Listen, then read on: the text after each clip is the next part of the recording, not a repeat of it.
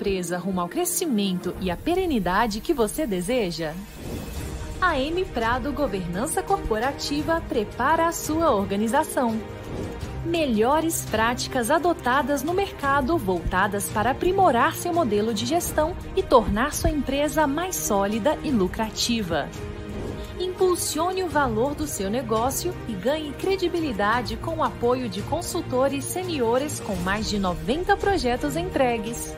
Nas empresas familiares, a governança torna-se imprescindível diante dos cenários de desavenças e de instabilidade, pois equilibra o crescimento da família com o suporte do crescimento do próprio negócio. Para isto, uma série de ações são implementadas de acordo com cada realidade, incluindo aí o planejamento patrimonial e sucessório. Venha conhecer as soluções da M Prado Governança, personalizadas e adequadas ao seu negócio.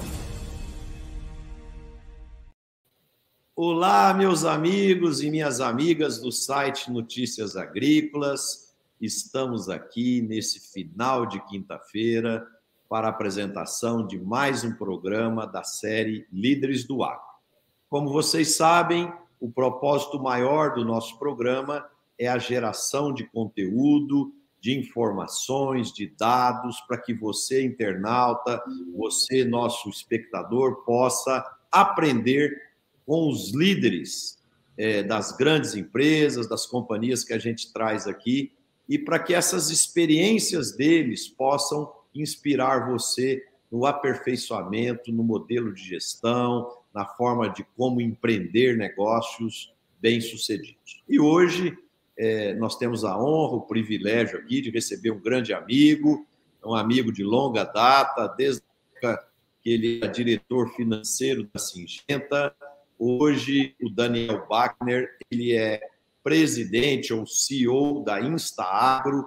A InstaAgro é uma empresa com sede em São Paulo que faz a comercialização digital de insumos agropecuários em todo o Brasil. Então, é, é, é a nova, é os novos formatos, são as novas tecnologias chegando e nós vamos ter um papo muito bacana aqui com o Daniel para a gente aprender um pouquinho com ele é, sobre a estratégia da InstaAgro, como que ele administra, quais os planos de crescimento da companhia e tudo que ele pretende fazer. Daniel, seja bem-vindo. Para nós é um privilégio receber Olá, Marcelo, boa tarde. É um prazer também participar do seu programa.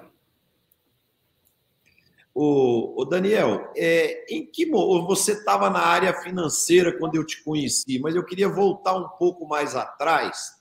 É, em que momento da sua vida é, você se junta ao agronegócio? Foi na adolescência, na universidade?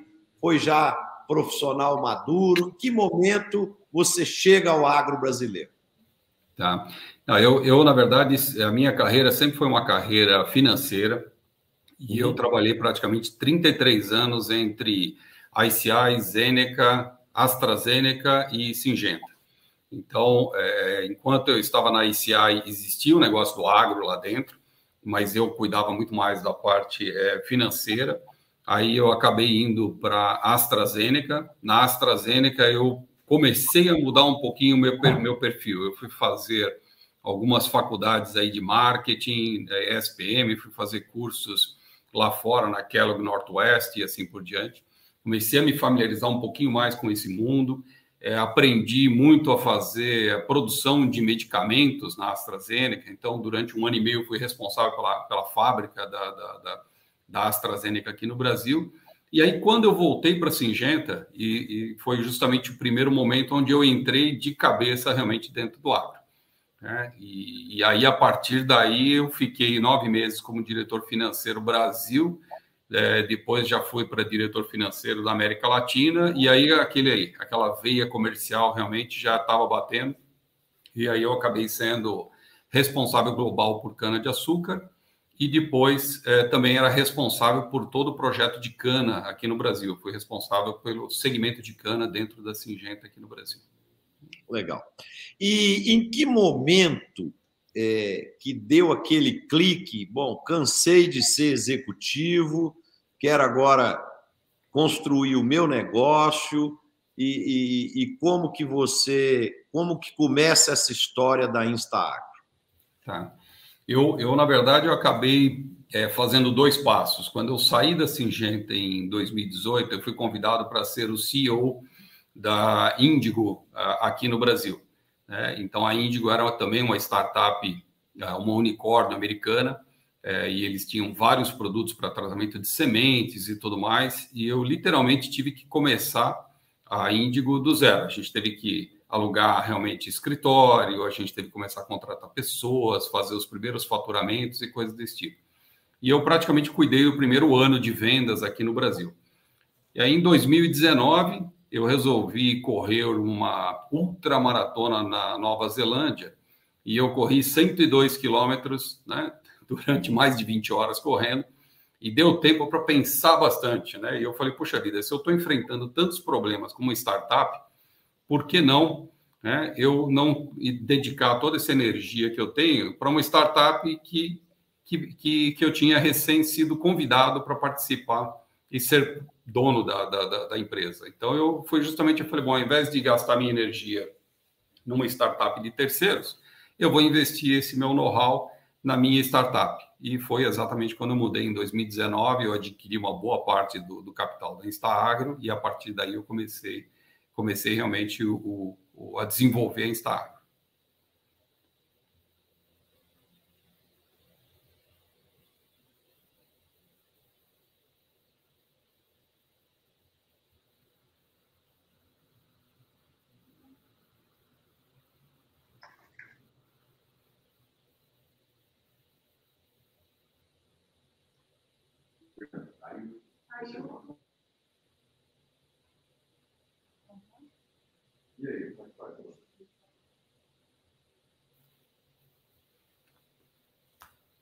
Eu estou te ouvindo, Marcelo. Ah, eu estava correndo aqui para manutenção aqui, que tinha sumido.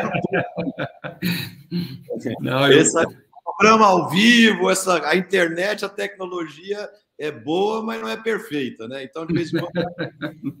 mas, mas voltou. Eu, eu tinha.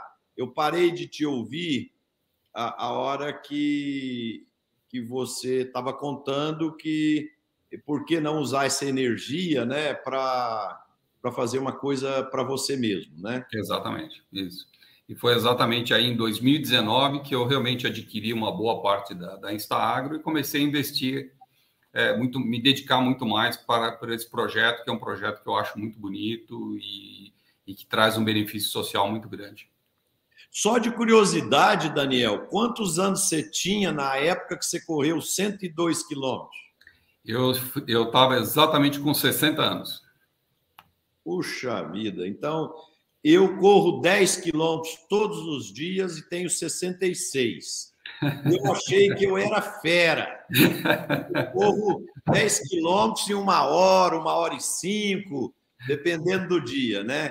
Agora, se correr 102 quilômetros em 20 horas, aí eu cheguei à conclusão que eu estou eu estou muito fraco ainda, tenho que treinar muito. Né? Mas é, sempre, sempre tem um maluco no meio do caminho que faz essas coisas, né? Eu, eu, eu, quando fiz 50 anos, eu corri na África do Sul 90 quilômetros. E aí eu fiz em 10 horas e 23, né? E, e aí agora, quando eu falei, bom, quando eu vou completar 60, eu quero fazer uma um pouquinho maior. Aí eu escolhi essa da Nova Zelândia de 102. Só que a da África do Sul era tudo asfalto e a Nova Zelândia era tudo trekking. Então é, você tinha que descer de rapel, quer dizer, foi uma loucura essa prova. é, isso, é, isso aí dá assunto para um programa, né? Dá, não tenho dúvida. Né? Mas vamos voltar para a pauta aqui. O, o, o Daniel, é, quais são quais são hoje, na sua visão, é, os grandes obstáculos para a aceleração do uso é, da internet na área de insumos. Porque, por exemplo, para comprar um eletrodoméstico, para comprar um tênis, para comprar uma série de coisas, isso já entrou na nossa cultura, no nosso hábito. Né? Uhum. É, O que está faltando para isso chegar de vez no mundo agro? Tá. Olha, a, a, jornada ela foi, foi uma jornada muito longa, né? Porque o nosso, o nosso segmento ele é muito controlado. Então, quando nós é, fomos pela primeira vez conversar com o Ministério Público e pedir autorização para vender produto químico pela internet, a primeira resposta foi não, a segunda foi não, a terceira foi não, na quarta já foi um talvez. E aí, a partir daí, a gente teve que literalmente desenvolver a quatro mãos uma legislação própria para que a gente pudesse vender os produtos pela internet. Então, lá em 2019, a gente criou, 2018, a gente criou uma legislação para a gente poder começar a vender esse, esses produtos pela internet. O que acontecia na época é que tinha muita gente vendendo produto químico através de mercado livre e tudo mais. Então era um, era um horror. Né? Imagina você comprar uma boneca e transportar no correio junto com um litro de gramoxone. Quer dizer, era um negócio assim absurdo né? no, no, no mercado. É, quando nós começamos a discutir com o Ministério Público, ele pedia e ele exigia que nós que o produtor levasse nove passos até ele chegar no carrinho para poder comprar o produto. Ele chegou a, a, ao, ao, ridículo de dizer o seguinte: olha, primeiro o produtor tem que subir na tua plataforma com o receituário agronômico, para depois você mostrar para ele qual é o produto que você tem e que preço você tem. Era assim, né? Uhum. Bom, graças a Deus a gente construiu uma primeira plataforma em Shopify. É, fizemos todo o desenvolvimento em Shopify. Depois de praticamente um ano e meio, mais ou menos, a gente teve que jogar fora a plataforma desenvolver uma nova plataforma em Magento e hoje nós já estamos na terceira plataforma, que é Magento 2. E nós conseguimos diminuir esse estresse para praticamente hoje quatro passos.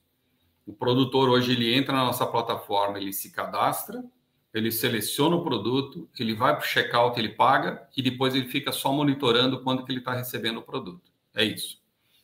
Agora, o que, é, o que tem de diferencial aí muito grande é que partir do momento que ele compra o produto, e mesmo que ele pague ali com cartão de crédito, com boleto, com Pix, o que for, é, não significa que nós vendemos para o produtor. Porque a partir daí nós começamos um compliance muito grande. Então nós temos um time lá especializado que ele vai ver, ah, peraí, esse cara está comprando um produto químico. Ele é um produtor rural? É. Ele está ativo? Sim. Ah, ele subiu com o receituário agronômico correto?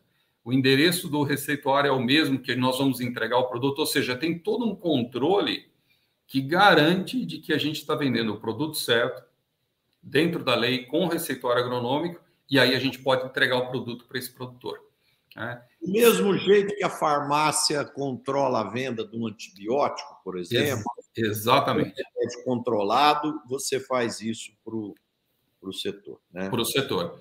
Exatamente. Né? Nós, nós estávamos conversando aqui antes de começar o programa ao vivo, né? E, e, e eu até estava comentando com você que no Brasil tem 5 milhões de propriedades agrícolas, 25 mil são responsáveis por 52% do, do valor bruto da produção, é, os outros 48%, 46%, vai, é, são feitos por 975 mil produtores e que 4 milhões de produtores rurais não chegam a ganhar é, dois salários mínimos por mês. Quer dizer, um pessoal ainda carente, que tem muitas, é, muitos pontos de melhoria para avançar. E essa, e essa solução sua é, ela dá condição de chegar forte nesse público, né, Daniel? Então, uhum.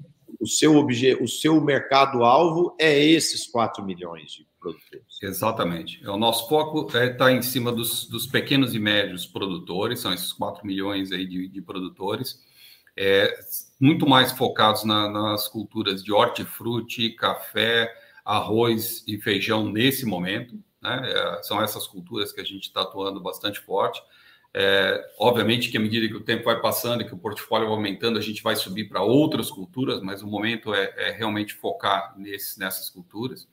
E o que a gente está efetivamente construindo é uma Amazon né, para esse pequeno produtor. Quer dizer, a ideia realmente é que a nossa plataforma ela vai crescer, vai continuar trazendo cada vez mais produtos para dentro da plataforma, e que esse produtor entre e compre tudo que ele precisa. Então, passa lá desde.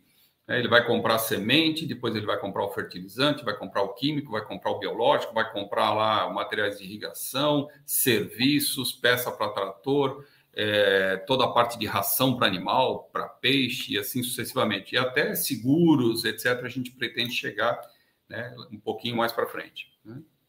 O, o, em outros segmentos, né, por exemplo, o próprio Magazine Luiza, é, ele tem é, comprado empresas e criado mecanismos de gerar conteúdo para ficar dentro da plataforma lá do Magalu. Então, aí o, a pessoa entra para buscar um conteúdo, já que está lá dentro, viu uma geladeira bonita lá, então, é, seguindo esse mesmo raciocínio, é, é, o Instaagro é, ele planeja ter lá dentro também informações de, de, de, de, previsão de tempo, cotação do arroz, do milho, do HF e, e tal, para o produtor também ter algum tipo de informação, alguns vídeos orientando o, o, o agricultor administrar seu negócio, fazer seu controle financeiro e tal. Como é que está estruturado isso?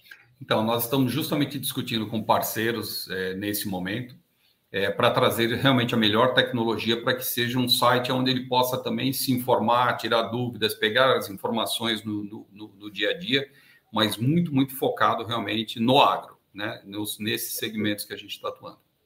Perfeito. O Daniel, é, esse projeto seu era para estar tá as indústrias fazendo fila aí para pedir para você, não, vende meu produto, acessa esse público aí que eu não tenho perna para chegar, tal. Por que, que as indústrias são tão resistentes ao mundo digital? Olha, eu acho que eu acho que falta realmente um, um conhecimento ou entendimento do mundo digital, né?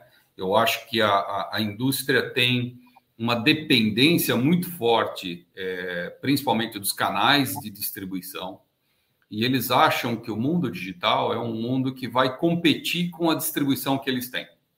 Então, é uma, é uma mentalidade hoje de que eles querem muito mais proteger a distribuição. Enquanto que o foco realmente dessa indústria deveria ser exatamente ao contrário. Você dizer, peraí, eu tenho uma, eu tenho hoje, né, como você mesmo falou, a gente tem mais de 5 milhões de propriedades, eu tenho uma distribuição eficiente que atende aqui 52, 53% desse, desse público. Agora, quem é que vai acessar esses 4 milhões de produtores que não têm acesso à tecnologia? Quem que vai levar isso? Né? Então, para a indústria, é para ela colocar um representante de vendas para atender esses 4 milhões, você sabe que o custo não se paga. Né? É o carro, é o telefone, é o computador, esquece, não, não vai pagar. Exato. Então, é, o que talvez a indústria ainda não, não entendeu é que tanto o digital quanto o, o, a venda convencional, elas têm que andar lado a lado. E uma vai complementando a outra. Né? Hoje, por exemplo, eu estava conversando com uma empresa de irrigação e eles disseram: olha, nós somos, nós somos muito bons em vender projetos de irrigação. E os caras vendem projetos, fazem projetos, fazem implementação de projetos. Só que logo depois que você fez a implementação, começa os probleminhas de manutenção. Ah, eu preciso de uma válvulazinha, eu preciso dessa peça, eu preciso daquela peça. Quem vai atender esse produtor? Né? A distribuição não foi preparada para trabalhar com esse tipo de pequenos volumes, é, entregar por correio. É, eles não, não estão habituados a isso. Né? Essa é a nossa especialidade. Né? A gente.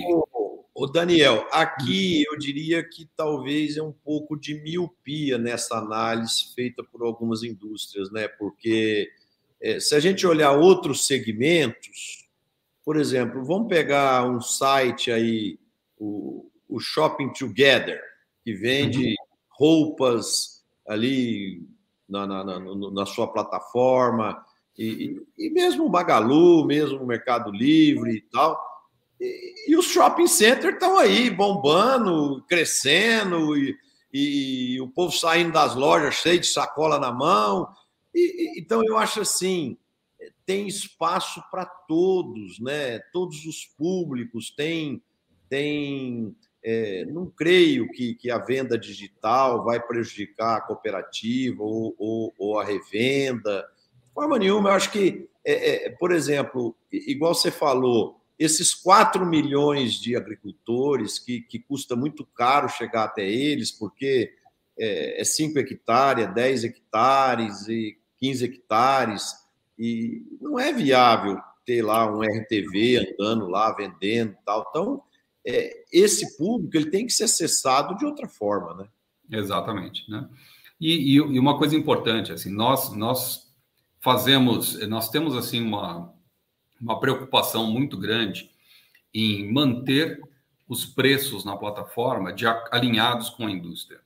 Então, não somos nós que ficamos criando os preços ou ficamos derrubando o preço na, na, na plataforma. Não, nós discutimos com a indústria qual é o posicionamento de preço que ele gostaria que, qual é o preço justo para o produtor lá na ponta, e que deve ser é, ou igual ou um pouquinho inferior ao preço da distribuição lá na ponta, justamente porque o produtor está pagando frete e lá na distribuição o, o, produtor não paga o frete. Né? Então a gente, a gente procura fazer isso. Se de repente é, vamos supor que o, a indústria chegue e fale: olha, eu tenho aqui um slow moving bastante grande, eu tenho um estoque de um determinado produto e eu queria dar um desconto aí de 40% porque esse produto tem uma validade aí de, de menos de um ano. Né? Nós jamais iríamos entrar na plataforma e mexer no preço do produto. A forma como a gente atua é a gente manda um cupom de desconto para a nossa rede de, de clientes e ao receber esse cupom de desconto, eles entram, compram, aplicam o cupom e recebem o desconto. Mas eu não mexo no preço da plataforma para ficar criando briga com a distribuição e coisas desse tipo. Não faz o menor sentido. Né? Eu acho que a gente estuda tanto marketing aí, 4Ps, e o nosso trabalho é justamente de criar valor e não destruir valor. Né? Eu acho que esse é o nosso papel. Né? Ô, ô Daniel, hoje, hoje meu principal papel como, como consultor e como palestrante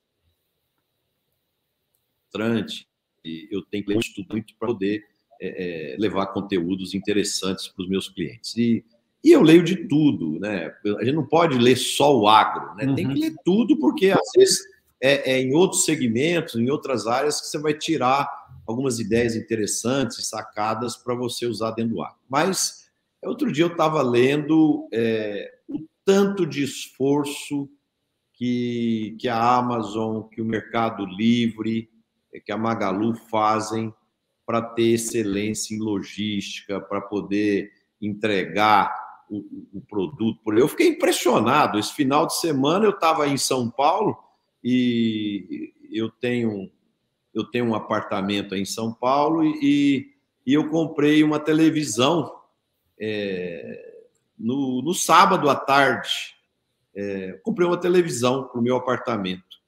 Na segunda, cedinho, a televisão estava sendo entregue. Uhum.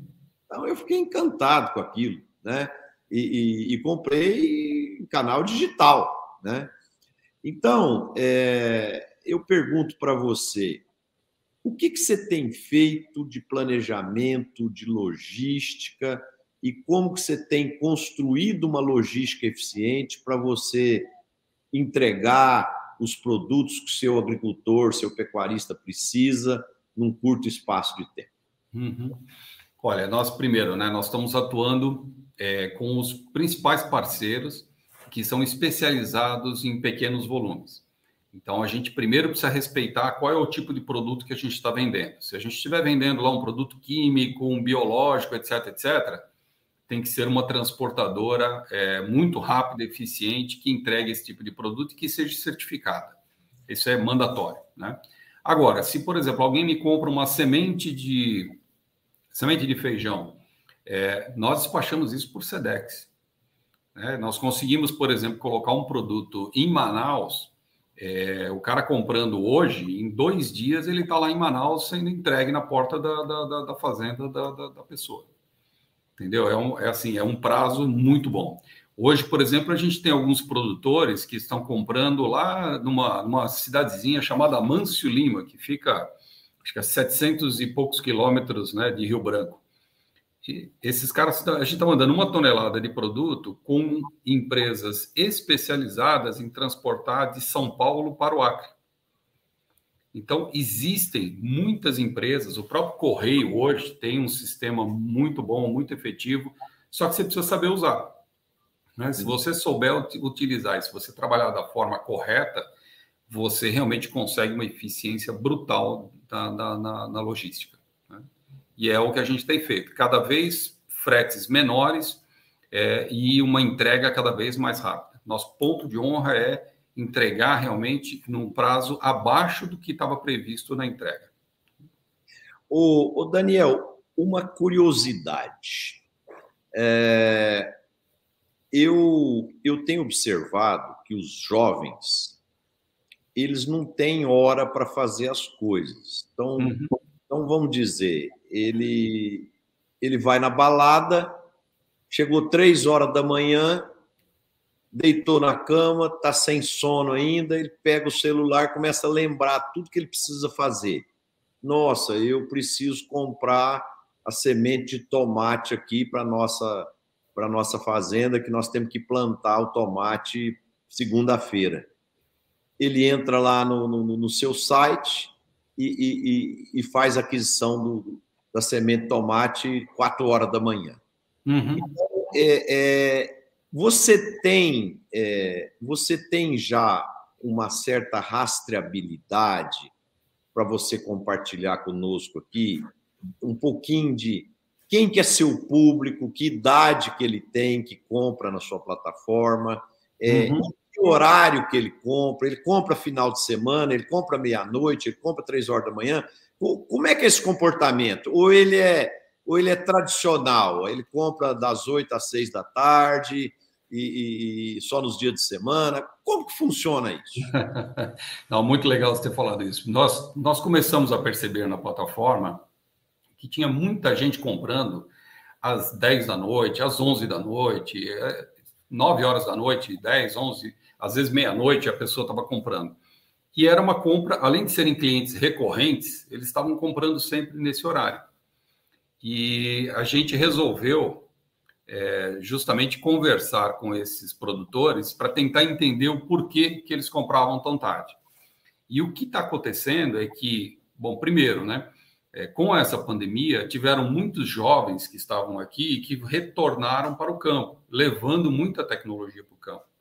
Então, hoje, esse hábito de usar a internet, etc., voltou para dentro do campo, que coisa que estava realmente muito concentrada na cidade. Uma outra coisa legal é que os, realmente os jovens estão assumindo é, é, o agro, né? E eles estão realmente tocando. E a gente foi conversar com alguns deles. E a grande maioria que a gente descobriu, é, os motivos eram basicamente os mesmos. Eles estão se dedicando na parte da manhã, eles saem para visitar como é que está a produção deles. Eles vão ver como é que está, se a produção está boa, se vai dar boa produtividade, etc, etc. Depois da hora do almoço, esse pessoal está indo para os restaurantes para conversar com os chefes. E aí eles vão discutir com os, com os chefes dos restaurantes, eles querem saber qual é o tipo de abobrinha que o cara quer usar, que tipo de alface que o cara vai querer, se tem mais crocância, menos crocância. É, ou seja, esse, os nossos pequenos produtores estão migrando um pouco, não mais para vender commodity, mas mais para começar a vender produtos mais refinados e especiais, onde eles têm um premium price para poder é, é, vender os seus produtos. Eu fico, eu fico, tão feliz de ouvir isso que você está falando. Nossa, mas é isso me dá um prazer porque eu é, é, eu defendo tanto isso, sabe, Daniel? Nós temos que mudar essa cultura de Não, não tenha dúvida. Nossa, né? É, e, é fantástica. Então, muito e, legal. E, Continua, e, não, e o, e o, engraçado é que eles é o que eles dizem para a gente. Falam, poxa, eu quando chego em casa, eu vou tomar um banho, vou ficar com a família, vou jantar. Aí quando dá umas 9 horas da noite, eu pego a minha taça de vinho e eu vou comprar os produtos, porque eu sei que em 3, 4, 5 dias no máximo está entregue lá na porta da minha fazenda. Então, ou seja, mudou a cabeça realmente. Ele compra com muito mais segurança, com muito mais. Ele sabe que ele vai encontrar os produtos que ele está precisando, com aquela qualidade que ele está precisando. E ele não vai mais ficar gastando tempo lá, encostando a barriga no balcão de uma revenda, pedindo, pelo amor de Deus, tem esse produto, não tem aquele produto. Quer dizer, isso está mudando. É um, é um, hábito muito legal. A grande maioria da, das pessoas que compram, nós temos assim, mais ou menos uns 30% da nossa, do time que compra, das pessoas que compram hoje, são muito mais na faixa de até 25 anos. Depois nós temos uns 40, quase 45% que já estão numa faixa até 45 anos. E aí a gente tem é, é, é, já bem distribuído aí um pouquinho de até 65 e até, até 80 anos a gente tem pessoas comprando a plataforma. Né? É muito legal. E no sábado e domingo, eles compram também ou não? A gente percebe que no sábado e domingo é o, é o, é o a gente tem o maior movimento de pesquisas. Eles fazem muitas pesquisas, principalmente na sexta e no sábado, e as compras efetivamente no domingo e na segunda-feira. Então, às vezes o sábado é um sábado que tem muito acesso na plataforma, muita gente cotando preços, olhando o produto e tudo mais, mas aí no domingo e segunda é quando eles estão fechando todos os produtos. Eu, eu tenho, eu já falei isso aqui no programa, acho que uma ou duas vezes, é, mas, é, por exemplo, passagens aéreas. É, eu tenho amigos aqui que têm agência de viagens aqui na minha cidade e, e muitas vezes eles me veem viajando ou por, por ver alguma postagem no Instagram, pô, você não está me prestigiando e tal. Eu falo para eles, poxa, mas a hora que eu defino, às vezes, comprar passagem, sua agência está fechada. Ou é numa sexta-noite tomando vinho com a mulher e com os filhos, que a gente resolve fazer uma viagem, ou é no almoço de domingo, né? E, e essa conveniência que a, que a internet possibilita, ela, ela dá esse tipo de flexibilidade, né, Daniel? Não tenha dúvida, não tenha dúvida, não tenha dúvida. E, e, e é, é, é, o que você falou, é uma conveniência muito, muito boa, né? Quer dizer, é, o primeiro, para a gente, o primeiro grande problema era o produtor encontrar o produto que ele, que ele precisa. Né? Quando a gente quando a gente está aqui nos grandes centros e tudo mais, vou dar um exemplo para você. Ribeirão Preto, a gente tem um grande produtor lá de, de hortifruti que ele compra na Instaagro. E aí você fala, poxa, mas Ribeirão Preto, né, com toda aquela infraestrutura e tudo mais. Agora, se você for lá nas grandes cooperativas e tudo mais, você vai encontrar muito produto, principalmente para cana-de-açúcar, Aí você vai encontrar alguns produtos para soja, para milho. E cadê o hortifruti? Né? Né? Onde está o hortifruti inserido, por exemplo, dentro de uma grande cooperativa? É muito pequeno. Então ele vem na Instaagro e encontra efetivamente, poxa, mas aqui eu tenho é, é, um leque muito grande de sementes, eu posso comprar as sementes que eu quero, eu tenho todos os fertilizantes que eu preciso para produzir. Então, esse é o, essa é a vida, essa é a nossa vida aqui é, dentro, dentro da nossa plataforma.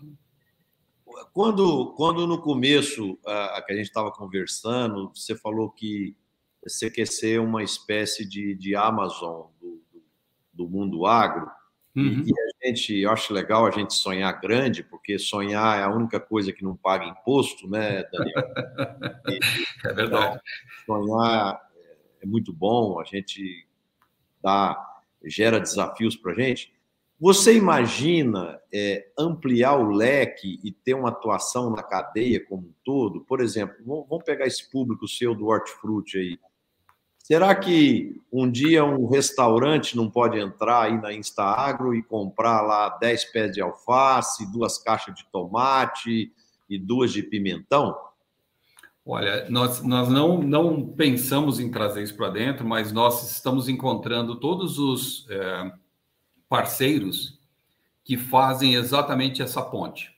É, então, a gente acabou de fechar uma parceria com o pessoal, por exemplo, de Minas, que eles cuidam de uma quantidade muito grande de pequenos produtores e nós entramos fornecendo os produtos, eles compram dos produtores e vendem para supermercados e coisas desse tipo. Né? Então, nós estamos realmente no meio da cadeia, ajudando, mas eles estão fazendo o trabalho de disseminar conhecimento para os pequenos produtores, com a nossa ajuda também. E do outro lado, é, é, eles estão comercializando por preços me melhores e tudo mais por conta do volume que eles entregam é, de produtos para os supermercados. Isso já está acontecendo. Mas nós não temos nesse momento ainda. A gente tem muito para crescer para poder chegar é, nesse modelo que você está propondo. Você, você acredita que as grandes indústrias de insumos, é, é, quando uma é, topar, as outras vêm todas atrás? Vai ser, vai ser mais ou menos assim? Porque a gente percebe a resistência, né? Uhum. E, e num dado momento, esse ciclo vai ser rompido, né? Uhum. Essa resistência vai ser rompida. Então, à medida que um entrar, os outros vêm atrás. Você acredita que vai dar um efeito da boiada aí? Olha, nós participamos em 2020 da 2019 da, da é, e o que a gente ouvia é isso, não, isso é uma loucura, isso não vai dar certo, isso, isso, isso não existe, esse projeto de vocês não vai funcionar. Nós participamos esse ano na Ortitec. Nós estamos com uma fila de mais ou menos 40 fornecedores para entrar na plataforma nesse momento e a gente está subindo é, gradativamente dois, três por, é, por mês. Aí nós estamos subindo os fornecedores com todos os seus produtos e tudo mais. Então, é, é já começou isso que você está dizendo, já começou. As pessoas agora começam a entender um pouco mais como é que funciona isso, né? E, e tem que entrar, Marcelo, é, assim, quem não entrar no, no mundo digital agora, realmente vai sofrer muito lá na frente. É verdade. Eu concordo com você. O, o Daniel, vamos falar um pouquinho de irrigação agora. Você vende válvulas, bicos aí, equipamentos de irrigação. É, o Brasil tem uma pequena percentagem ainda de área irrigada, né? Uhum. Um, outro dia nós fizemos um bate-papo no programa Conexão Campo Cidade com, com, o presidente da Associação de Irrigação e, nós, e ele mostrou para nós lá o, o tanto que tem de oportunidade. Tal. O que, que você acha que falta? São linhas de financiamento para aquisição dos equipamentos? Ou, ou, ou, uma consciência maior do agricultor é, entender que a irrigação traz segurança, traz previsibilidade para o negócio? O que está faltando para a gente expandir Olha, mais a irrigação no Brasil? Eu, eu, eu acho que assim, tem muita gente que, é, que realmente gostaria de ter uma área irrigada, mas tem problemas diferenciados. Por exemplo, os nossos pequenos produtores, é, eles precisam de áreas muito pequenas é, para irrigar. E nós vendemos na nossa plataforma kits de irrigação. Então, eu tenho kit lá de, de 5 hectares, kit de 10 hectares, entendeu? Para irrigação que ele mesmo monta e ele mesmo faz esse tipo de coisa. Então, eu acho que para o pequeno produtor, a gente está dando alguns caminhos de como ele pode é, começar a irrigar a sua área com um kit que é muito simples, muito mais barato e, e sem grandes, grande complexidade. Já os grandes produtores, é, o grande problema sempre foi o tamanho do investimento que eles tinham que fazer. Né?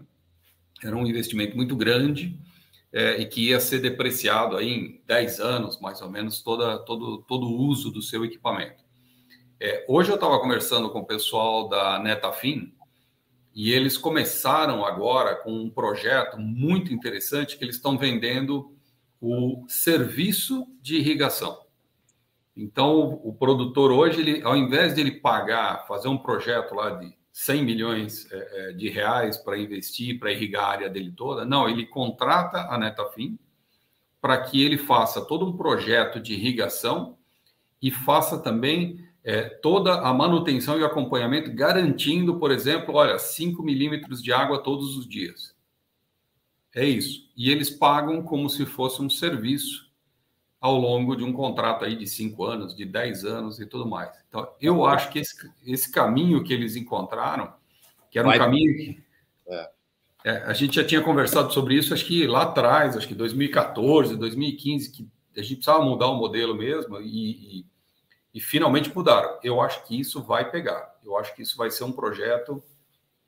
É óbvio que, que é, para que isso dê certo, uma empresa, por exemplo, como Netafim, vai ter que pegar uma região e eles vão começar a vender esses serviços nessa região, porque aí eles montam uma infraestrutura para cuidar de toda a irrigação. Ah, deu um problema de manutenção de válvula, deu um problema numa bomba, tudo. Eles cuidam de absolutamente tudo naquela região onde eles estão é, é, cuidando.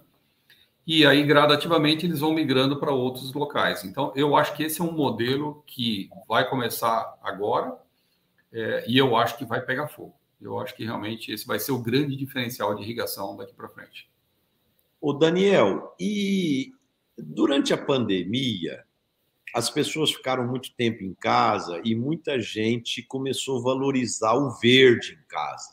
Então, uhum. teve gente que fez horta, teve gente que plantou frutífera em casa, teve gente que começou a reformar o jardim e tal. E como você já tem os equipamentos de irrigação, aí eu te pergunto: será que se você esticar um pouquinho a corda na InstaAgro, você não poderia atender esse público urbano que quer dar uma incrementada no seu jardim, uhum. é, na, na, sua, no seu verde em casa?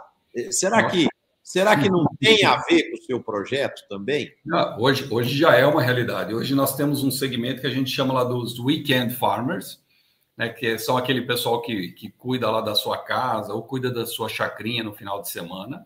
Né? Esses caras, é, é, eles compram com a gente, a gente entrega todos os produtos, semente, adubo, a gente entrega absolutamente tudo é, para eles. É um segmento muito legal. E tem um outro segmento agora muito importante, que é o segmento, por exemplo, de condomínios. Você pega um condomínio hoje, você tem toda aquela área verde que o cara precisa cuidar dentro do condomínio, tem válvulas, é, tem um monte de produtos que ele precisa estar utilizando que ele não sabe onde comprar. E ele está comprando com a gente. Tem que matar cupim, tem que né, controlar Exatamente. a praga. Então... Exatamente. Então, esse é um outro segmento também que já, está, já estamos é, vendendo muita coisa para condomínios, para. É, essa, por isso que o legal é que quanto mais a gente vai inserindo mais produtos na plataforma, a gente vai se tornando realmente uma Amazon ou One Stop Shop, que a gente chama. Quer dizer, o cara entra e consegue comprar absolutamente tudo dentro da mesma plataforma. Agora, o, o Daniel, agora vamos falar um pouco de gestão e finanças, que é uma área que você é muito bom. Uhum. É, nós estamos falando aqui de coisas que são tentadoras, né? Mercados promissores, alternativas, mas para fazer tudo isso, precisa de estocagem, precisa de logia, precisa de caixa, precisa de tecnologia, precisa de gente. É, e tem muito empreendedor que está nos assistindo, né? E, e, que muitas vezes ele tem lá, ele quer crescer, quer avançar, mas não tem capital, tal. Como o que, que você poderia falar para o nosso público aqui? Como administrar a ansiedade da expansão versus os recursos limitados que as empresas têm versus as oportunidades e as ameaças aí. Como, como equilibrar esse meio de campo aí, Daniel? Olha, é, é, realmente o grande, grande problema de uma startup é que a hora que você começa a startup, as oportunidades vão surgindo. Né? Você mesmo já, já deu aí duas, três é, é é, oportunidades de crescimento, né, rotas de crescimento que a gente poderia estar seguindo e tudo mais. E o mais importante é você realmente é, tomar muito cuidado com os investimentos que você faz e manter a sua estratégia de pé e não ficar se desviando, saindo fora da sua estratégia. Né? É, uma outra coisa muito importante é que quando você é uma startup, você começa a trazer parceiros e você traz acionistas para dentro da tua plataforma. Né? Que aí eu acho que você tem que tomar muito cuidado, porque às vezes você confunde, poxa, eu estou precisando de dinheiro e eu tenho aqui um dentista aqui na, na, que é amigo meu e que ele pode entrar com uma bolada e ele vai me ajudar a resolver o meu problema. Eu acho que na verdade você vai criar um outro problema, que você está trazendo alguém que não é do negócio, alguém que não vai agregar valor no seu negócio e alguém que amanhã só vai ficar te cobrando resultado. Né? Então, o mais importante é, de um lado, você manter a tua estratégia e do outro lado, você selecionar muito bem quem são os seus parceiros, quem são essas pessoas que vão estar do teu lado. Eu vou dar, vou dar um exemplo para você. A gente, é, é, é, a gente vem crescendo bastante, o nosso crescimento realmente é bastante grande, dentro, de, graças a Deus, com a plataforma. Só que a gente tem uma, uma compra recorrente muito grande. Então, aquele cara que comprou ali a, a semente, daqui a 90 dias ele vai entrar e vai comprar de novo. O cara que comprou a ração de animal, daqui a 45 dias ele volta para comprar e assim sucessivamente. E a gente sempre vendeu todos os produtos através de ou boleto, ou cartão de crédito, ou no Pix. Ou seja, nós não damos crédito para o produtor. Né? E ó, o que está acontecendo é que os tickets vão subindo. Então, o que era um ticket de 500 reais passou a ser um ticket de 2 mil reais, passou a ser, a ser um ticket de 15 mil reais. E aí você começa a precisar, por exemplo, de parceiros de crédito, que vão entrar para dar um crédito para esse teu produtor, mas um crédito inteligente. Dependendo do produto que ele está comprando, você vai dizer qual é o prazo para financiar esse, esse, esse produtor. Nós acabamos... É, é, nós tivemos a felicidade de trazer como, como investidor para a Instaagro o Rui Rosa, que é um grande, excelente profissional do mercado, foi head de, do, do, do agro do Bradesco durante mais de 33 anos. E é um cara que entende muito das questões de crédito e, enfim, do, do, do, do agro. Então, esse é um parceiro que, quando você traz um sócio com este calibre, ele não só entra como investidor, com dinheiro e tudo mais, mas ele entra com todo um know-how que ele vai te ajudar justamente a você crescer e a você continuar a sua inovação. Então, a grande preocupação que você tem que ter é quem são esses seus parceiros que você vai estar trazendo para o teu dia a dia para te ajudar a crescer. Acho que esse é o mais importante. Agora, será que você, já que eu estou dando palpite aqui demais, né, Daniel? Eu tenho mania de ser consultor. E, por exemplo, será que você não poderia ter como parceiro aí na sua plataforma o Bradesco, o Itaú, ou, ou uma instituição, um Nubank da vida, ou uma fintech, que, que ela própria já financiaria esse agricultor que está querendo fazer a compra? Com isso, você não criaria mais facilidade para fazer mais venda? Não tenha dúvida. E nós estamos exatamente falando com eles nesse momento.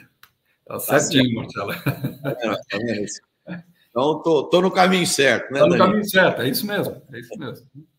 Daniel, agora vamos falar de gente. Vamos falar, hum. nós falamos um pouquinho de gestão, vamos falar um pouquinho de gente agora. É, eu tenho visto que as empresas de tecnologia têm sofrido ataques da concorrência internacionais, né? Gente pagando em dólar. Então, uhum. você deve ter um time aí de tecnologia que, que ganha em real, né? Mas hoje, qualquer jovem aí de tecnologia que fala um pouquinho de inglês, ele pode acessar emprego numa empresa na China, na Índia, nos Estados Unidos, em qualquer parte do mundo é, devido à tecnologia possibilitar isso e a pandemia é, é, acelerou muito esse processo. É, uhum. o que, que você tem feito para reter talentos bons aí dentro da sua empresa, para você ter esse pessoal alinhado com você? Tá. Bom, eu acho que assim, primeiro, esse pessoal que é o pessoal de tecnologia mesmo, é, a gente, uma das razões por que, que a gente mudou do Magento 1 para Magento 2 foi justamente porque na, na plataforma Magento 2 você tem uma quantidade enorme de programadores, não só aqui como no mundo todo.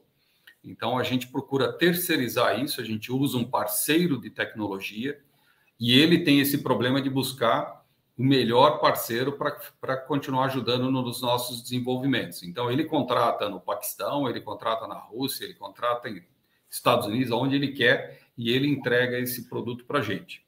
Então, eu não, não tenho tanto problema no, no, nesse desenvolvimento contínuo da nossa plataforma. Aonde, aonde eu, eu tenho é, realmente. Eu queria um... que você me explicasse isso um pouquinho melhor, porque essa parte eu não entendo bem. É, tá. é, então, você tem. Você compra a licença para usar uma determinada plataforma e você constitui um parceiro e esse parceiro vai fazer a personalização das soluções para você, do jeito que você quer, e aí ele busca técnico no Paquistão, na Índia, na Indonésia, onde quer que seja, e monta a solução para você. É isso? É, na, na, verdade, nós, nós contratamos uma empresa para desenvolver uma plataforma para a gente, tá? e essa plataforma é nossa, nós somos proprietários da plataforma. Agora eu utilizo outras empresas para fazer as melhorias nesta minha plataforma. Ah. Como é a mesma linguagem, eu utilizo uma empresa e eles fazem todas as melhorias, o que eu quero colocar mais isso, mais aquilo na plataforma, eles vão, vão, vão fazendo. Então, este problema de preços em dólar e tudo mais, são eles que sofrem e por isso que eles ficam pulando, ah, agora eu vou para o Paquistão, agora eu vou para eu vou para a Índia, agora eu vou para, eles vão para tudo quanto é lugar. Agora, aonde é importante. é esse Magento 2 que você falou? Que eu, eu não sei. É, é uma, é, uma é, a, é, a, é a ferramenta que você. É como se você usasse o, uh, o Lotus 123 ou uma planilha Excel, entendeu? Entendi. É basicamente qual é a, a, a ferramenta que você está usando. Né? Entendi. Agora, aonde a gente tem uma preocupação muito grande são realmente com os profissionais que a gente tem dentro da empresa. Então, eu tenho um time muito bom de operações. E eu tenho uma coisa muito importante que é o coração nosso, que é justamente o time do digital. Esse time do digital é o time que cuida da parte de campanhas no Google, campanhas no Instagram, no Facebook e tudo mais. E a nossa ideia é realmente é sempre manter é, a gente pagar um, um, salário justo do, do, do mercado, mas a gente oferece para todos os nossos funcionários um stock option. Então, todos eles são sócios da empresa e vão se beneficiar se a empresa tiver sucesso ou não. Então, eles realmente fazem parte do nosso dia a dia. Hoje, mais de 5% das ações hoje estão distribuídas entre os, entre os funcionários. Tá, são mas vamos, vamos, vamos, pegar esse exemplo aí. Então, o José, é, por um motivo A, B, não está dando mais certo, você quer que ele saia da empresa. Uhum. Aí você faz o acerto trabalhista com ele, e chega lá, ó, você tem 100 ações, as ações valem 200 reais cada uma, 100 vezes 200, eu tenho que te dar mais 20 mil reais, seria isso? É, ele, ele na, na verdade, é assim, toda vez que você dá um stock option, você tem, por exemplo, primeiro você tem um prazo que você está determinando, olha, você vai ter direito a esses stock options daqui a três anos, é, e você vai poder sacar esse teu dinheiro se tiver um evento de entrada de novos investidores e assim por diante. Tá? E ele está vinculado também aos objetivos da empresa. Então, se o cara de repente lá está lá e não está entregando, mas ele e ele também a empresa não está chegando nos resultados que a gente esperava, ele literalmente não tem direito a nada. Mas se a empresa estiver entregando os resultados e ele estiver lá dentro daquela janela de três anos, ele vai ter um benefício muito grande. Então, mas é, ele, vamos dizer que a empresa está entregando, ele está integrando, mas ele resolveu receber um convite de uma outra empresa e ele quer sair. Aí faz-se o acerto trabalhista normal e, e, ele tem direito de vender aquelas ações que ele cumpriu, as etapas e tal, aí tem um valor adicional pelas ações, é isso? É isso aí, é isso aí. Perfeito. É, agora, agora vamos falar um pouquinho de governança né? Uhum. Você tem sócios, você muitas vezes, às vezes, faz uma rodada para novos investidores, abre oportunidades e tal. E, como que é o modelo de prestação de contas? Você tem um conselho, você faz relatórios mensais para os acionistas? Como que funciona a, a sua seu modelo de prestação de contas? Tá, eu tenho, é, basicamente a gente a gente utiliza uma ferramenta chamada BI, né, que é o, é o, é o BI, é, o Business Intelligence que a gente, que a gente tem. É, uhum. Todos os relatórios são relatórios já pré-definidos e já estão totalmente linkados com o nosso ERP, já estão linkados com as nossas ferramentas Magento, estão linkados com todos os aplicativos que a gente tem. E a gente tem praticamente o resultado é, da companhia, a gente tem ele é, atualizado a cada, a, a, cada, acho que três ou quatro vezes por dia a gente tem os relatórios atualizados. Né? Então, é só o contábil que a gente fecha no final do mês e aí sim termina de colocar todas as despesas e tudo mais. Mas o resultado de vendas, custo de frete, etc, etc, isso a gente tem quase que diariamente e tudo mais. A gente tem ah, semanalmente nós temos uma reunião toda quinta-feira que a gente faz com, é, com os board members. Então, eu, eu tenho todos os board members, onde a gente discute o dia a dia, operação e coisas desse tipo. E nós temos uma, uma dessas reuniões por mês, é a reunião mensal que a gente chama, onde é, é, os meus líderes vêm participar também da reunião e eles também explicam quais são os grandes gargalos, os grandes problemas, as grandes oportunidades e coisas desse tipo. Então a gente a gente trata isso mensalmente com todo mundo. Né? Legal. De uma maneira muito transparente. E todos eles têm acesso ao BI para poder ver, acompanhar o resultado todo dia. Né? Bacana. Esse, esse princípio de transparência a, a, transparência liberta, né, Daniel? Exatamente, exatamente. É, é, é, fantástico isso. Eu, eu, eu curto muito isso. Agora, não é todo mundo que tem essa cultura, não, tá? É, uhum. eu acho que isso é um ponto que nós temos que avançar no Brasil, no mundo empresarial. É a transparência plena na prestação de conta, ela traz uma liberdade, um sono tranquilo para todo mundo que não tem preço. Né?